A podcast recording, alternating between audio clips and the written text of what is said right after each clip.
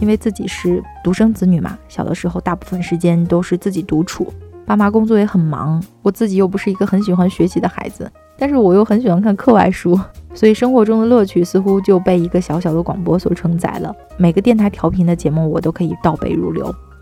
晚上呢，躺在床上抱着广播听音乐，还有主播讲的爱情故事，真的是最幸福的时光了。也不知道为什么，青春期的一段时间就会异常的抑郁。总会思考存在的意义和价值。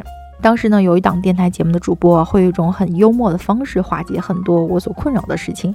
作为忠实的电台听众啊，我会去参与主播一起阅读一本书的活动。现在印象很深，当时那本书叫做《不抱怨的人生》。晚上呢，我会站在电话前啊，一遍又一遍的抢热线，跟主播聊十分钟，放一首歌。那个时候啊，真的就像是追星成功的快乐。当时呢，我就立志一定要成为电台主播。我觉得这个世界上一定有很多很多人跟我一样孤单的人，我想要成为那个主播一样，能够让他们感到温暖的存在。大学的时候呢，我考上了播音系，但是呢，各种阴差阳错，没有能够呃成功的去那所学校。怎么讲？播音始终是艺术类，用我家人的话来说，那是有钱人的专业。